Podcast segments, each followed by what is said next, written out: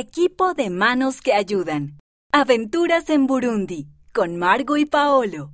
Bienvenidos al bello país de Burundi. Aquí viven unos 750 miembros de la iglesia. Uno de los alimentos más populares de este lugar son los plátanos, o sea, bananas. Hay muchos animales increíbles, como este bucerótido. Y estos ancoles. La gente de este lugar es muy hospitalaria. Acogen a las personas como si fueran familia. ¡Qué gran ejemplo de amistad! Únete al equipo de manos que ayudan. Para seguir a Jesús, Willard ayuda a los demás y comparte con ellos.